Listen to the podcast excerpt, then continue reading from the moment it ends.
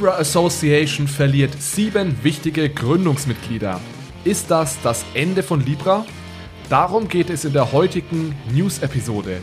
Wir stellen uns außerdem die Frage, gibt es eigentlich ein Recht auf Zinsen? Genau das fordert nämlich der ehemalige Bundesverfassungsrichter Paul Kirchhoff.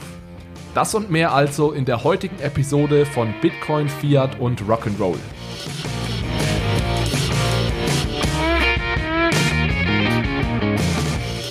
Hallo zusammen und herzlich willkommen zu einer neuen Episode von Bitcoin, Fiat und Rock'n'Roll. Hier geht es um digitale Währungen, um unser aktuelles Geldsystem und um die großen Fragen rund um das Thema Geld. Heute haben wir wieder mal eine News-Episode, das heißt, wir beleuchten aktuelle Themen und es gibt einiges zu besprechen, vor allem zum Thema Libra. Darum wird es heute als erstes gehen und das wird uns auf jeden Fall beschäftigen. Ich habe auch heute wieder Unterstützung mitgebracht und zwar ist Michael wieder an Bord. Hallo Michael, sag uns doch ganz kurz, welche News du für uns mitgebracht hast. Hi Alex, sehr gerne. Wir schauen heute ein Interview mit Professor Paul Kirchhoff genauer an, einem ehemaligen deutschen Bundesverfassungsrichter. Er kritisiert scharf die ähm, Politik der Europäischen Zentralbank, insbesondere deren Negativ- ähm, oder deren äh, Leitzins, der dann zu Negativzinsen bei den Banken führt. Alles klar. Also wir haben einmal Libra heute und einmal Kritik an der EZB und an den negativen Zinsen. Bevor wir loslegen, noch eine generelle Ankündigung. Und zwar würde ich gerne oder würden wir gerne ab sofort in diesem Podcast auf einen 14-tägigen Rhythmus umsteigen. Das heißt, bis jetzt kam der Podcast ja immer jede Woche am Sonntag. Das soll sich äh, in Zukunft ändern und zwar werde ich jetzt einige Wochen unterwegs sein. Ich bin äh, mache sozusagen eine eine Zentralbanktour. Ich bin nächste Woche bei der Bundesbank, dann bin ich bei der Fed in New York und danach noch bei der EZB und zwischendrin noch in Frankfurt zum zum Teaching an der Frankfurt School äh, da wird es also extrem schwierig und stressig für mich, diesen wöchentlichen Rhythmus beizubehalten. Und deswegen würde ich gerne äh, versuchen, mal auf einen zweiwöchigen Rhythmus umzusteigen. Ich bin außerdem ähm, Mitte November, und das habe ich schon mal erwähnt, äh, bei einer Crypto-Konferenz in München, die Crypto 49er-Konferenz in München, die findet am 15. November statt. Da halte ich einen Vortrag zum Thema die Zukunft des Geldes. Es handelt sich bei dem Event um eine ja kleine, aber feine Konferenz um, rund um das Thema Kryptowährungen. Der Fokus ist da tatsächlich auf Bitcoin. Ich werde also versuchen, noch etwas Farbe ins Spiel zu bringen, indem ich ja etwas über Libra spreche, aber auch über digitale Zentralbankwährungen. Dann gibt es auch noch eine Panel-Diskussion. Ich packe euch den Link zum Event in die Show Notes. Äh, ich konnte auch speziell für die Zuhörer dieses Podcasts, also für euch, einen Rabattcode aushandeln. Das heißt, wenn ihr bei der Anmeldung für das Event den Code ROCK angebt, also R-O-C-K, alles groß geschrieben, dann bekommt ihr nochmal 10% auf den Ticketpreis. Und ich würde mich freuen, euch dann in München zu treffen. Also das heißt, ich bin dann jetzt erstmal drei bis vier Wochen unterwegs und da ist es, wie gesagt, unmöglich für mich, diesen wöchentlichen Rhythmus äh, beizubehalten. Diese Episoden erfordern ja schon doch immer einiges an Vorbereitungen, auch wenn sie meistens nur 15 bis 25 äh, Minuten äh, dauern. Und deswegen, wie gesagt, 14-tägiger Rhythmus ab sofort. Das heißt, der Podcast wird wie gehabt am Sonntagnachmittag erscheinen, jede zweite Woche. Aktuell gibt es im Endeffekt drei Formate, die mir viel Spaß machen und die ich auch gerne so beibehalten wollen würde. Das ist einmal das heutige Format, die News-Episode. Es wird also, denke ich, einmal im, einmal im Monat eine Art News-Folge geben. Dann gibt es die, ja, ich nenne sie jetzt mal Evergreen-Episoden. Das sind also die Episoden, die äh, man auch nach ein oder zwei Jahren noch hören kann, wie beispielsweise jetzt die Reihe, die ich gemacht habe in den letzten Wochen zum Thema, wie entsteht Geld. Und eine dritte Sache, die ich ab sofort auch äh, hin und wieder machen möchte, sind Interviews. Äh, bislang gab es ja nur, in Anführungszeichen, nur dieses eine Interview mit Peter Bofinger. Ich glaube, das hat vielen von euch gefallen und deswegen werde ich versuchen, in Zukunft da auch noch andere interessante ja, Kollegen hier ans Mikrofon zu bekommen, um Interviews zu führen. Fest steht auf jeden Fall, es gibt viele spannende Themen, die ich gerne noch mit euch besprechen möchte. Außerdem passieren jede Woche neue verrückte Dinge. Äh, ich habe jetzt schon Material und Ideen für äh, ja, weitere 20 Folgen und ich habe auch richtig Lust, äh, gemeinsam mit euch in diese Themen ja, einzusteigen. Ich werde auf jeden Fall noch über digitale Zentralbankwährungen sprechen, über den E-Euro oder jetzt seit kurzem auch angekündigt worden der E-Franken für die Schweiz. Wir werden sicherlich Libra weiterhin begleiten. Ich würde gern mal einige Worte zu Bitcoin sagen und zwar so ein bisschen durch die ökonomische Brille auf Bitcoin blicken, ja, und so weiter. Es gibt also viele spannende Dinge zu erkunden. Ich hoffe, ihr habt auch Lust, äh, mich auf dieser Reise äh, zu begleiten und damit würde ich sagen, steigen wir ein in die News-Episode und ich schlage vor, wir stürzen uns auch gleich auf das Thema Libra, denn da ist einiges passiert in den vergangenen Tagen und Wochen. Und ich schlage vor, Michael, magst du eventuell kurz mal zusammenfassen, was da in den vergangenen ein bis zwei Wochen so im Libra-Universum passiert ist? Sehr gerne, Alex. Bei Libra geht es rund, denn äh, sie hat sich oder die Libra Association hat sich nun offiziell ausgegründet auf ihrer Generalversammlung in Genf äh, am Montag, dem 14. Oktober. Und äh, ja, konkret wurde dort die Gründungsurkunde unterzeichnet. Ergebnisse dieser Generalversammlung sind dann eben eine Einigung darüber, wie die operative Zusammenarbeit der beteiligten Organisation konkret ablaufen soll, wer im Vorstand sitzt, ähm, wer überhaupt die 21 Gründungsmitglieder sind. Wenn ihr jetzt die Zahl 21 hört, deutet sich schon an, dass nicht alle, die Interesse bekundet haben, von Anfang an dabei sind. Ähm, bei den Gründungsmitgliedern dabei sind jetzt zum Beispiel Spotify oder äh, Uber Technologies. Ja, und interessant ist nicht nur, dass diese Generalversammlung stattgefunden hat, sondern insbesondere der Kontext, in dem sie stattfindet. Denn in den letzten Wochen gab es sehr viel Gegenwind ähm, für Libra aus der Politik, aus der Regulierung, aus der Wirtschaft. Und ja, kurz bevor die Libra-Allianz jetzt am Montag ihren, ihre formale Gründung vollzogen hat, verließen über den Zeitraum nur weniger Tage ähm, viele ähm, Mitglieder, die ursprünglich teilnehmen wollten, das Projekt. Um äh, ein paar Beispiele zu nennen, waren ähm, unter den Aussteigern PayPal, Visa, Mastercard, eBay, Mercado Pago, ähm, ähnlich wie PayPal ein Zahlungsdienstleister, Stripe und Booking. Ja, es gibt oder es gab also schon Auflösungserscheinungen bei Libra, bevor es überhaupt richtig losging. Und ähm, Libra wird nun wohl nicht wie bisher geplant Mitte des nächsten Jahres an den Start gehen.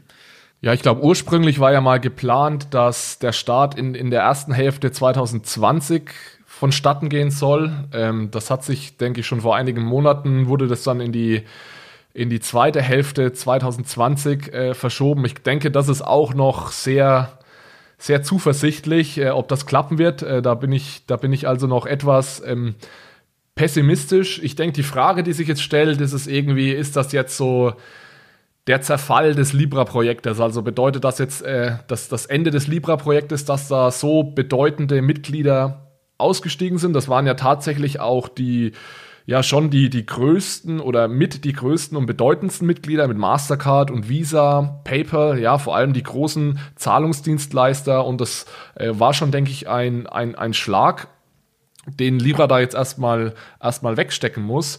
Äh, der, der Druck der Regulierungsbehörden war ja schon von Anfang an riesig. Also alles, was Rang und Namen hat, hat da in den letzten Wochen gegen, gegen Libra geschossen.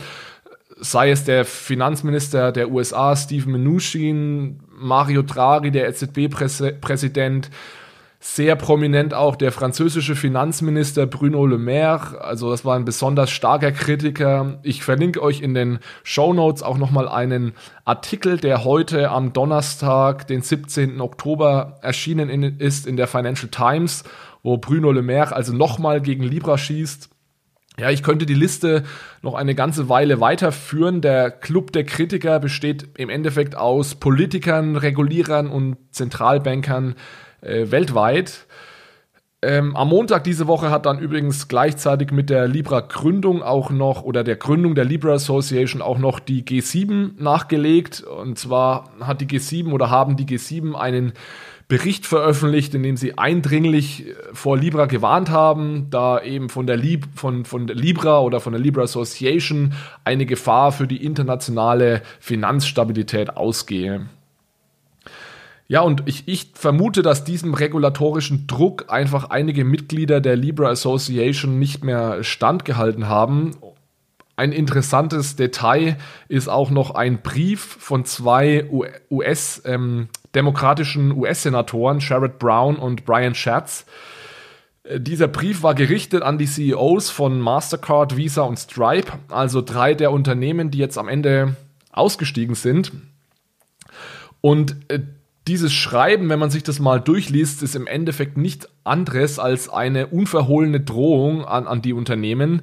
Also die US-Senatoren drohen damit, dass Mastercard, Visa und Stripe also mit besonders starken regulatorischen Untersuchungen rechnen können, sollten sie der Libra Association tatsächlich beitreten. Und dann legen sie auch noch nach, dass es eben nicht nur um, um die Libra-bezogenen Geschäfte geht, sondern dass man sich dann also ganz genau ansehen würde, generelle äh, ja, Zahlungsgeschäfte, die diese ähm, Unternehmen äh, ermöglichen. Also die Regulatoren würden dann auch das Kerngeschäft dieser Unternehmen mal besonders äh, genau untersuchen.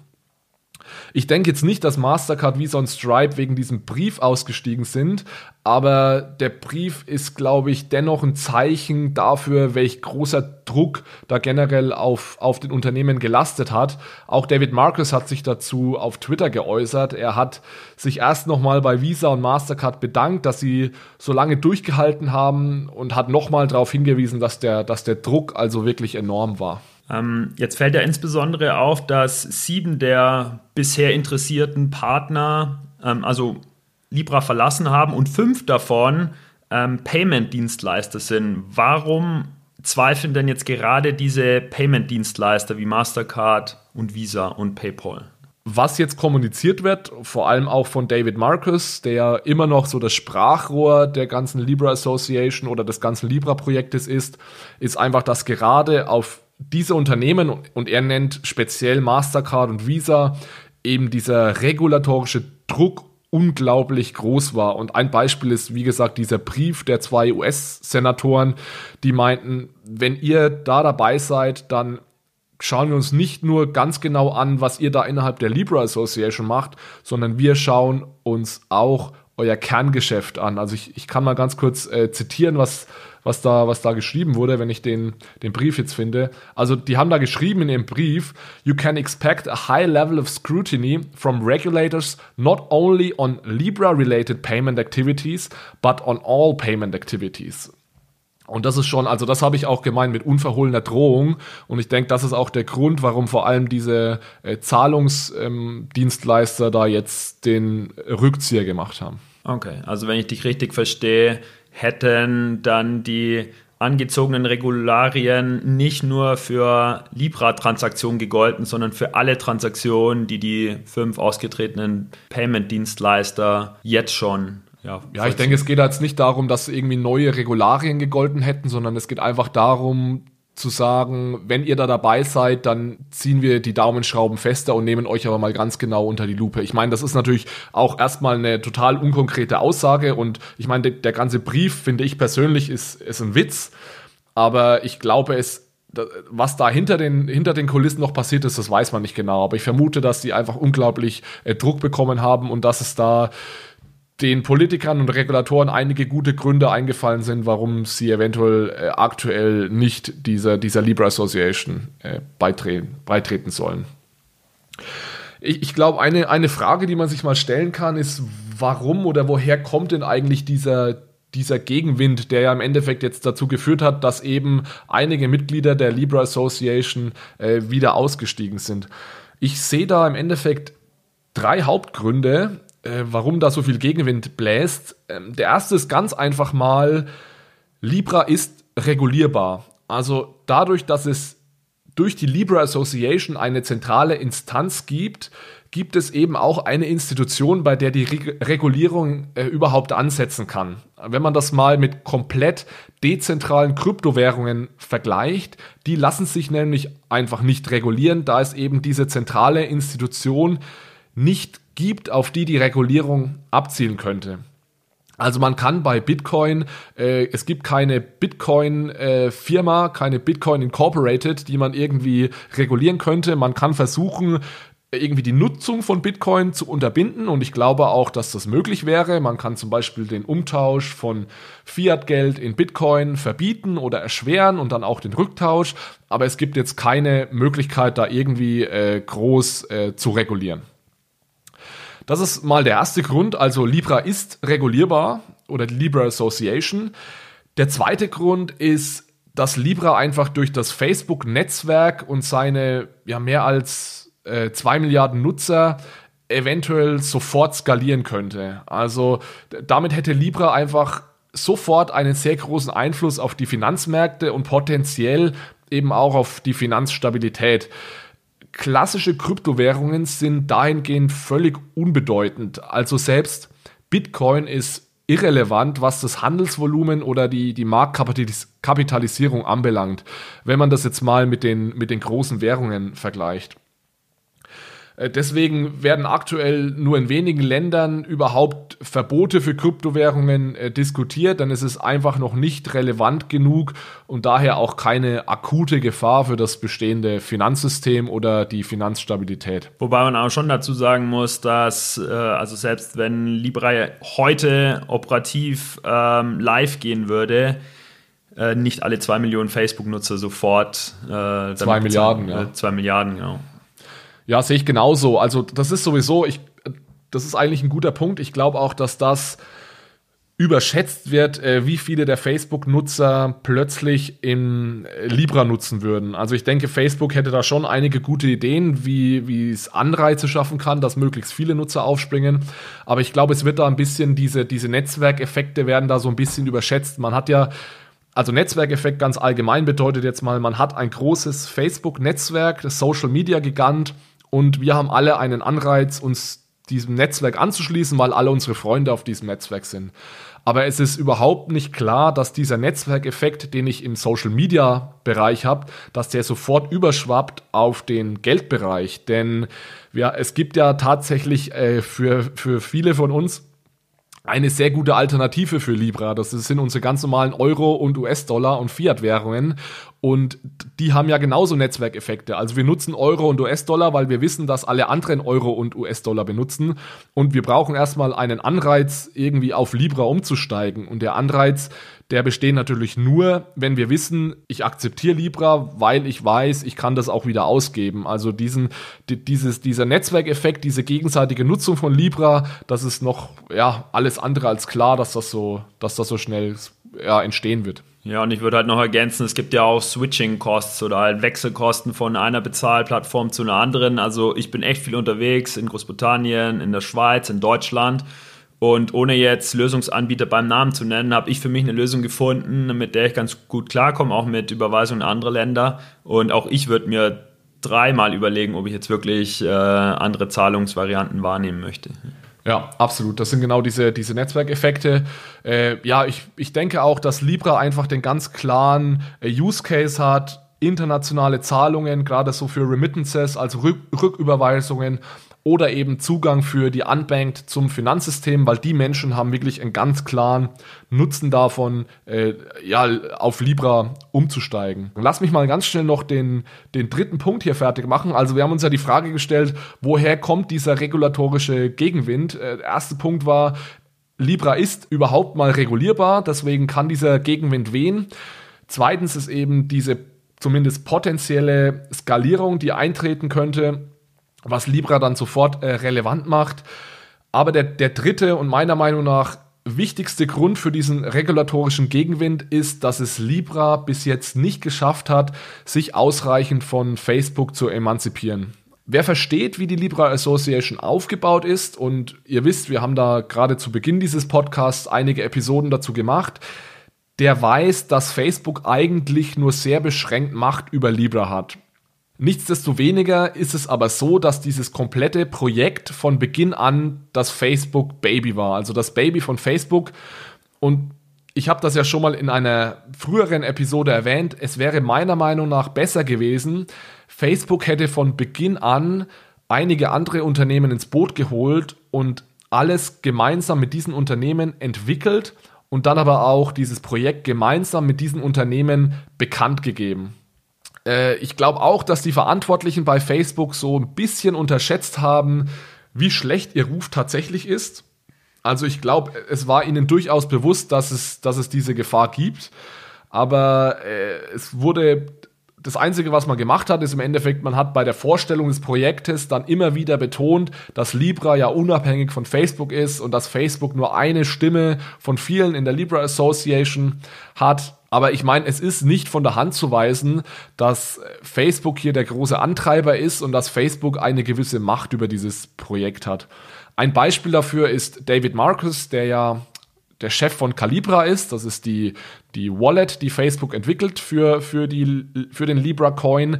Und er ist zweifelsohne der große Vordenker und ist auch der einzige aktuell aus dem Umfeld der Libra Association, der sich regelmäßig öffentlich zu Libra äh, äußert oder beziehungsweise in den vergangenen Wochen geäußert hat.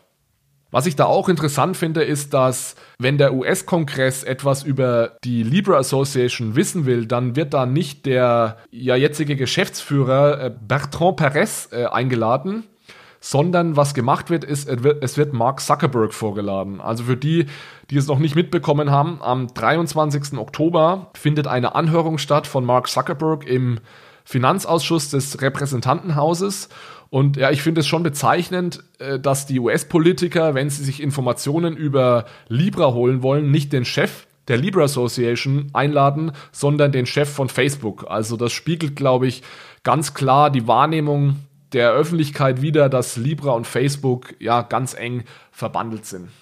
Ja, vielleicht was noch, was noch interessant wäre mal zu besprechen, ist so ein bisschen meine, meine Meinung zu dieser Kritik. Äh, ich finde es nämlich so, dass die ja, Reaktion der Regulierungsbehörden und Zentralbanker und Politiker zu diesem ganzen Libra-Projekt äh, völlig überzogen ist, ja, fast schon hysterisch kann man sagen. Wenn ich als Zentralbanker oder Politiker Vertrauen in meine eigene Währung hätte, dann müsste ich ja keine so großen Geschütze auffahren, um gegen den Versuch äh, ja anzugehen, eine private Währung zu etablieren. Also ich finde, das sagt einiges darüber aus, wie viel Vertrauen Politiker und Zentralbanker in ihre eigene Währung haben. Also da fehlt anscheinend so ein bisschen das Selbstvertrauen.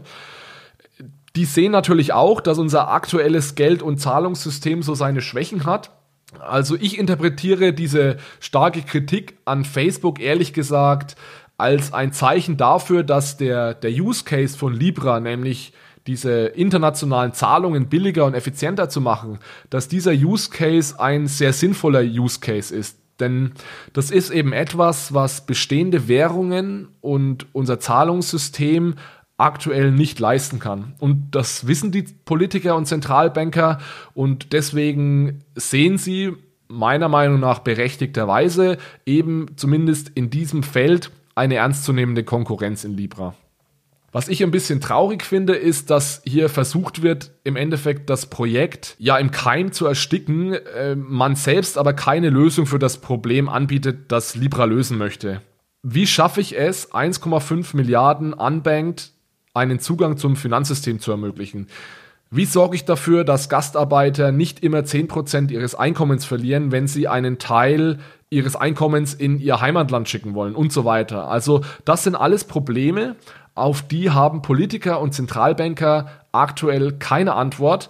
Gleichzeitig verbieten sie aber eine von der Privatwirtschaft entwickelte Lösung für diese Probleme und ersticken die im Keim, bevor sie überhaupt äh, entstehen kann. Ich finde, es könnten sich in der Hinsicht einige eine Scheibe von Mark Carney abschneiden, dem Chef der englischen Zentralbank, also der Bank of England, der macht das nämlich so, anstatt einfach immer nur gegen Libra zu schießen, äußert er sich eher dahingehend, dass wir endlich etwas gegen unsere bestehenden langsamen und ineffizienten Zahlungssysteme tun müssen. Carney ist jetzt auch kein großer Fan von Libra, das würde sicherlich zu weit gehen, sowas zu behaupten, aber er lenkt die Diskussion zumindest in eine sinnvolle Richtung, indem er auf die Schwächen des aktuellen Zahlungssystems hinweist. Ja, und, und dann kommen wir Deutschen mit unserer tollen Blockchain-Strategie, äh, die ich eigentlich im Großen und Ganzen gar nicht so schlecht finde. Aber was wir machen in dieser Strategie ist, wir schließen von vornherein Projekte wie Libra aus. Also in der Strategie heißt es, die Bundesregierung wird sich auf europäischer und internationaler Ebene dafür einsetzen, dass Stablecoins keine Alternative zu staatlichen Währungen werden. Also Stablecoins wie beispielsweise Libra. Ja, und ich finde es verrückt, dass also Innovationen, deren Nutzen und Gefahren man aktuell noch überhaupt nicht abschätzen kann, von vornherein verboten werden. Libra ist im Endeffekt bis jetzt eine Idee, also ein White Paper. Vor wenigen Tagen wurde die Association erst ins Leben gerufen. Und ich verstehe also nicht, wie man in so einem frühen Stadium schon so aggressiv gegen, gegen ein solches Projekt äh, vorgehen kann. Also meine, meine Message an die Kritiker von Libra wäre, wenn ihr Libra so gerne verbieten wollt, dann sorgt wenigstens dafür, dass unsere nationalen und internationalen Zahlungssysteme endlich effizienter werden. Also ich habe keine Lust, drei bis vier Tage zu warten, bis meine Überweisung ankommt, nur weil zufällig Feiertag ist. Und ich habe auch keine Lust, fünf oder zehn Prozent Gebühr zu bezahlen und eine Woche warten zu müssen, wenn ich äh, Geld ins Ausland überweise. Ja, und was glaubst du, wie es jetzt weitergeht mit Libra? Ja, das ist, denke ich, eine, eine wichtige Frage. Äh, ich habe ja da mit, mit der Frage auch so ein bisschen begonnen. Ist das jetzt der Untergang von Libra? Äh, wurde der Untergang eingeleitet dadurch, dass so wichtige Partner von Bord gegangen sind? David Marcus hat sich dazu auf Twitter geäußert. Er, er hat davor gewarnt, äh, jetzt äh, ja in diese Entwicklungen das Ende von Libra hinein zu interpretieren. Äh, er hat aber zugegeben, dass das durchaus ein kleiner Rückschlag war aber er hat auch gesagt, dass das Ganze ja im Endeffekt befreiend äh, gewirkt hat. In, in der Pressemitteilung zu der ja, Unterzeichnung der Gründungsurkunde der Libra Association wurde auch erwähnt, dass es in den vergangenen Monaten rund 1500 Interessensbekundungen äh, gab von Institutionen, die an einer Mitgliedschaft in der Libra Association interessiert sind. Also diese Nachfrage besteht anscheinend. Rund 180 dieser Institutionen konnten auch bereits nachweisen, dass sie die vorläufigen Aufnahmekriterien erfüllen. Also die Libra Association hat ja relativ strenge Aufnahmekriterien. Zuerst mal muss man 10 Millionen US-Dollar mitbringen, mindestens 10 Millionen, die man ja investiert in die Libra Association.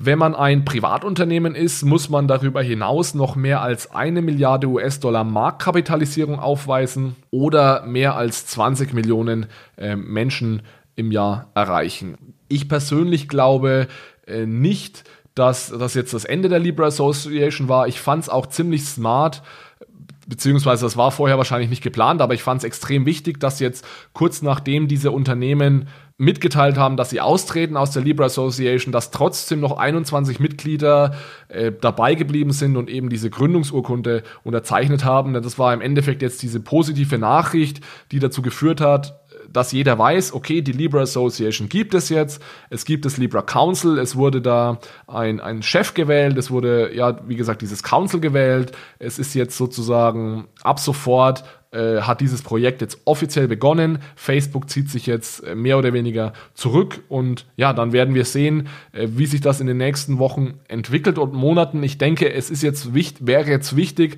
dass man diese fehlenden äh, 79 äh, Institutionen, die ja noch fehlen, damit man diese 100 Institutionen, 100 Mitglieder der Libra Association zusammen hat, dass man diese 79 möglichst zeitnah findet und dass das auch bedeutende Unternehmen sind, die so ein bisschen das ausgleichen, ähm, was jetzt durch den Abgang von eBay und Mastercard und Visa da, dieses Loch, das da jetzt äh, offen klafft sozusagen. Ja, so viel zum Thema Libra, würde ich sagen. Und dann kommen wir mal zum zweiten Thema. Und zwar hat sich schon vor einigen Wochen ähm, Paul Kirchhoff zu Wort gemeldet und einige interessante Thesen aufgestellt zum Thema Zinsen. Und ja, da übergebe ich mal an Michael. Lass uns doch mal wissen, was da genau passiert ist. Ja, sehr gerne. Also wir schauen uns jetzt hier tatsächlich ein Interview mit Professor Paul Kirchhoff an, einem ehemaligen deutschen Bundesverfassungsrichter. Und dieses Interview hat hohe Wellen geschlagen und sogar führende Spitzenpolitiker zu Reaktionen genötigt. Konkret ähm, wird in diesem Interview oder ja, äußert eben äh, Kirchhoff in diesem Interview seine Sorgen um das Recht auf Privateigentum in Deutschland. Er formuliert eine scharfe Kritik an der Europäischen Zentralbank und erinnert sie sozusagen daran, in seinen Worten, dass ihr einziges Mandat ist, für Geldwertstabilität zu sorgen, nicht aber für Umverteilung, was Kirchhoff eben ähm, glaubt, was die EZB derzeit tut.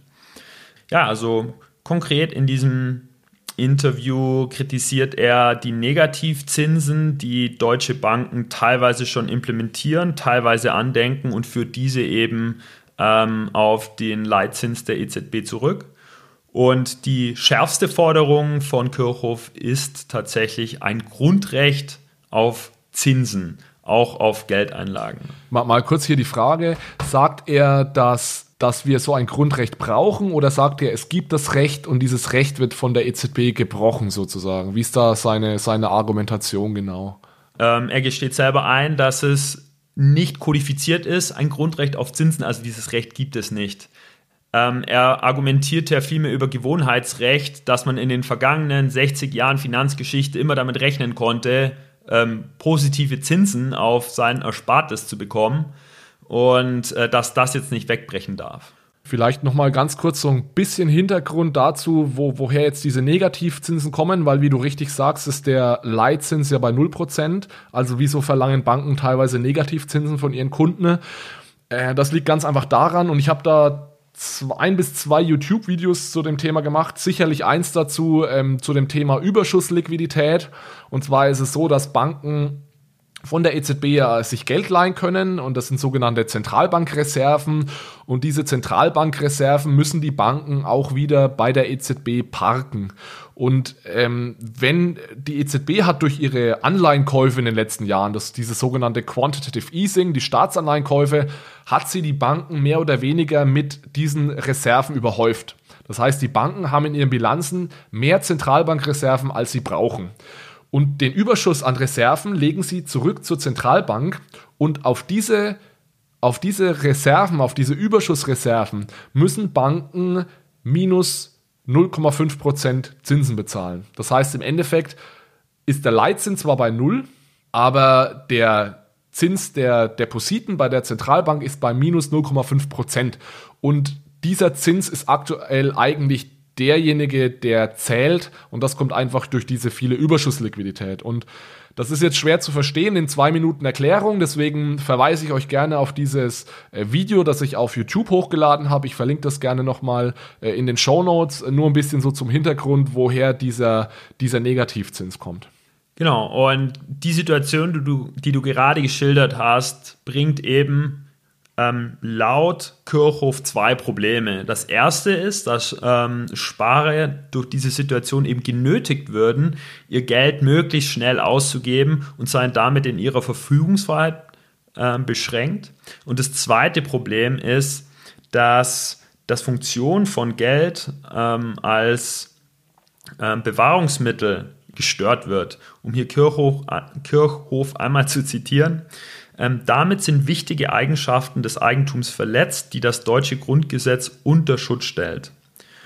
Und ähm, ja, seine Argumentation ja, lautet wie folgt im Detail.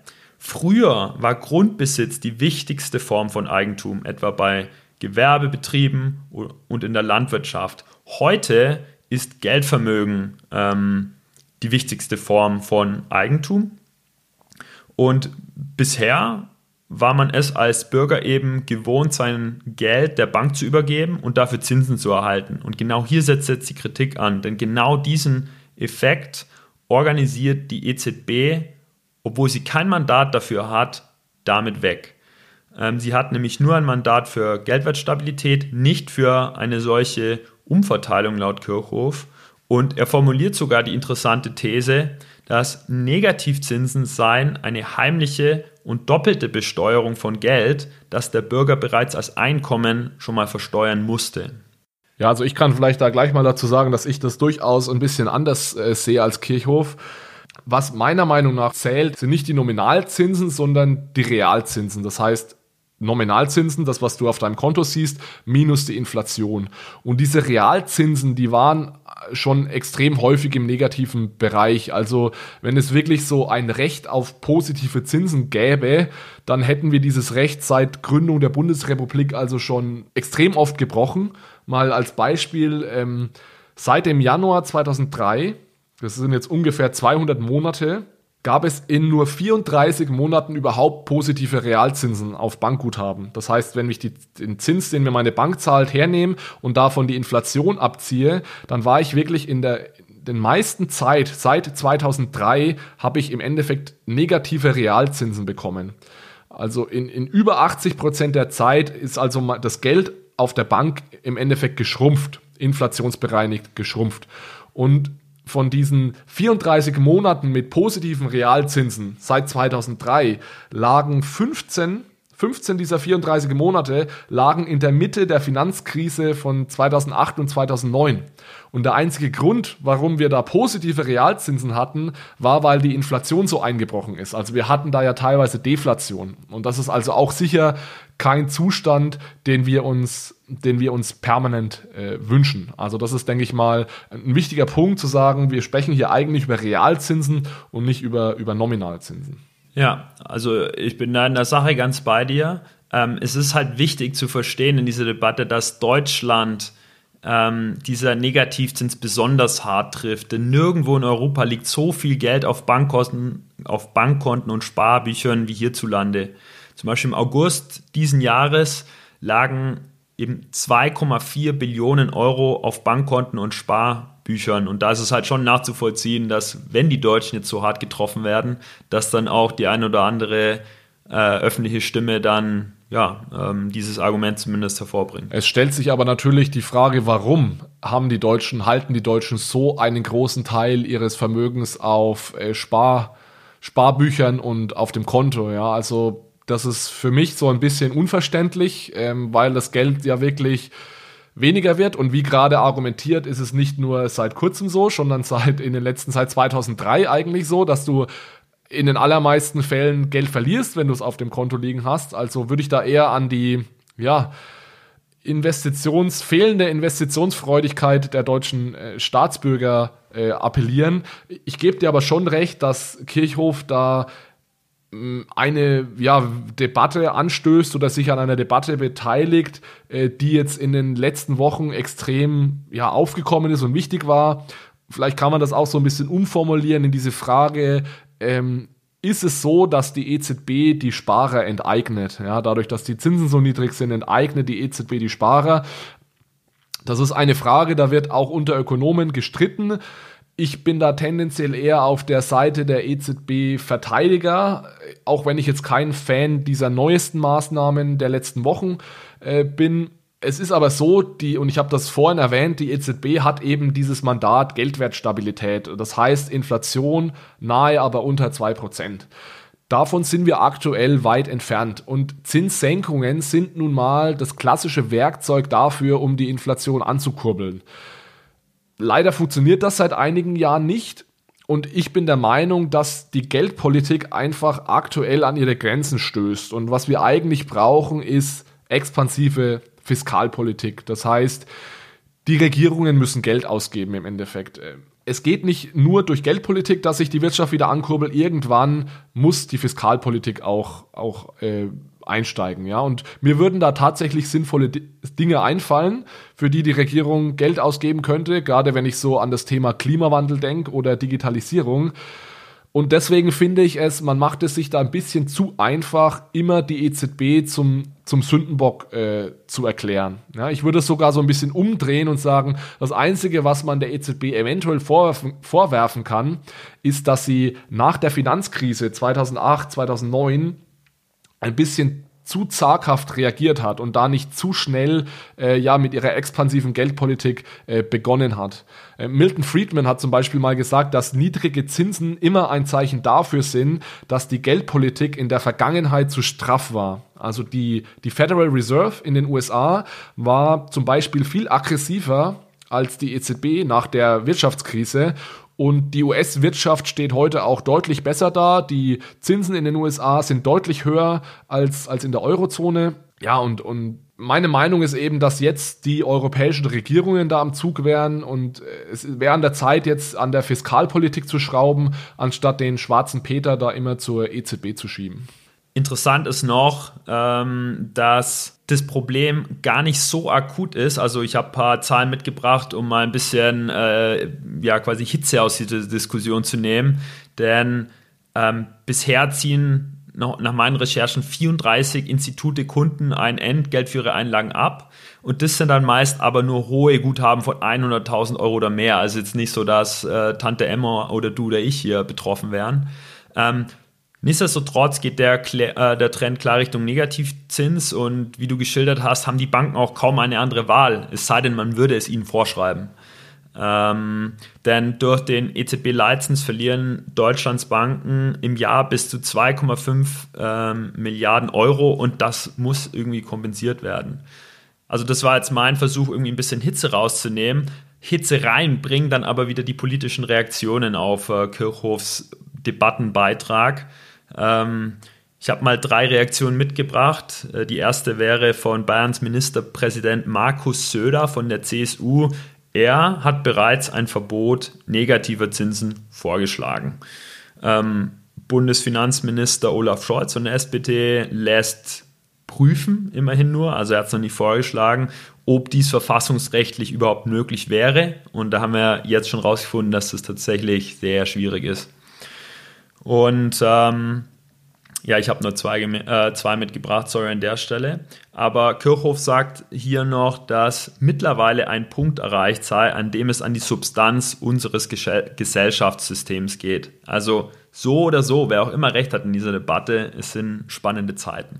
Ja, sehe ich, seh ich auch so. Es ist natürlich äh, lustig jetzt, äh, gerade wenn man sich mein letztes Argument nochmal ansieht, dass eigentlich die Politik und die Fiskalpolitik an der Reihe wäre, dass dann jetzt gleichzeitig Söder und Scholz da ankommen und äh, die EZB kritisieren, obwohl sie eigentlich diejenigen wären, die an der ganzen Situation was ändern könnten, indem sie einfach sinnvolle Investitionen ähm, tätigen würden und endlich mal ein bisschen äh, Geld äh, in die Hand nehmen würden.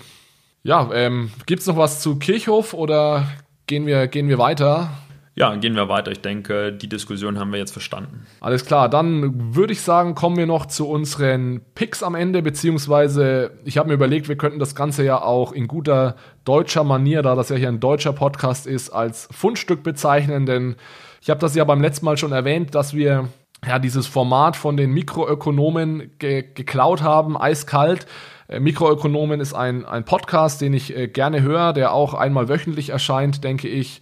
Und witzigerweise war ja kurze Zeit, nachdem wir diese, diese Pix-Idee geklaut haben von den Mikroökonomen, äh, hatten wir die Ehre, also der Podcast Bitcoin, Fiat und Rock'n'Roll hatte die Ehre von den Mikroökonomen gepickt zu werden. Also danke nochmal an dieser Stelle, große Ehre für uns. Ähm, ja, mein, mein Fundstück für dieses Mal ist ein ja, ein Rap-Battle, ein Video auf YouTube. Und zwar ein Battle zwischen ähm, Mises und Marx, also Ludwig von Mises und Karl Marx, zwei ja, der bedeutendsten Ökonomen der letzten Jahrhunderte, muss man ja schon sagen. Äh, und eventuell kennt ihr das Rap-Battle zwischen Keynes und Hayek, das war auch ziemlich bekannt. Das verlinke ich euch natürlich alles in den Show Notes. Im Endeffekt werden da mehr oder weniger die Ideen dieser, dieser bedeutenden Ökonomen witzig verpackt und in Form eines, eines Rap-Battles dann gegeneinander ausgetragen. Und bei von Mises und Marx geht es natürlich um das Thema Kapitalismus gegen den Sozialismus. Produziert wurde das Video vom American Institute for Economic Research. Ich finde das extrem gut gemacht, es ist sehr lustig. Ich verlinke die Website, wie gesagt, in den Show Notes. Unter dem Video findet ihr dann auch noch äh, den Text, falls das jemand also nochmal etwas genauer nachlesen möchte. Und dann ja, wünsche ich euch viel Spaß mit diesem, mit dem Rap Battle Mises vs. Marx. Ja, und ich habe uns auch ein Fundstück mitgebracht, nämlich den Klassiker Freakonomics. Ich höre diesen Podcast ähm, schon seit Jahren und er ist immer meine Nummer eins, ähm, weil er ökonomische Fragen wirklich für ein allgemeines Publikum diskutiert. Er ist englischsprachig und ähm, es handelt sich bei diesem Podcast um ein Spin-off des 2005 erschienenen Buchs Freakonomics. Und in diesem Podcast äh, moderiert der äh, Journalist Stephen Dubner die Show gemeinsam mit dem Wirtschaftswissenschaftler Stephen Levitt, der als regelmäßiger Gast auftritt. Und der Podcast zählt tatsächlich zu den beliebtesten bei iTunes. Ich habe euch mal eine Folge als Beispiel mitgebracht, die tatsächlich hohen Impact auf mich selber hatte und auf mein Anlageverhalten. Die Show heißt The Stupidest Thing You Can Do With Your Money, also die dümmste Sache, die du mit deinem Geld machen kannst. Und darin wird eben diskutiert, ähm, ob äh, Low-Cost-Index-Funds oder die klassischen ähm, Investment-Funds ähm, ja, die, ein besseres Anlageinstrument sind. Und das habe ich jetzt nur gesagt, um euch eben ein Gefühl dazu, dafür zu geben, dass dort auch Geld thematisiert wird und äh, daher für euch auch relevant sein könnte. Dann würde ich sagen, die Zeit ist schon fortgeschritten, war ein bisschen länger als beim letzten Mal. Das ist übrigens auch so eine Podcast-Krankheit, dass mit jedem Mal werden Podcasts länger, da müssen wir ein bisschen aufpassen. Zum Abschluss nochmal die Erinnerung, es ist jetzt nächste Woche einmal Podcast-Pause und dann in zwei Wochen kommt die nächste Runde. Ja, dann bleibt mir nur noch zu sagen, vielen Dank fürs Zuhören, vielen Dank, dass du bis zum Ende dabei geblieben bist. Dann hören wir uns auf jeden Fall in zwei Wochen wieder. Bis dahin, mach's gut. Ciao, ciao.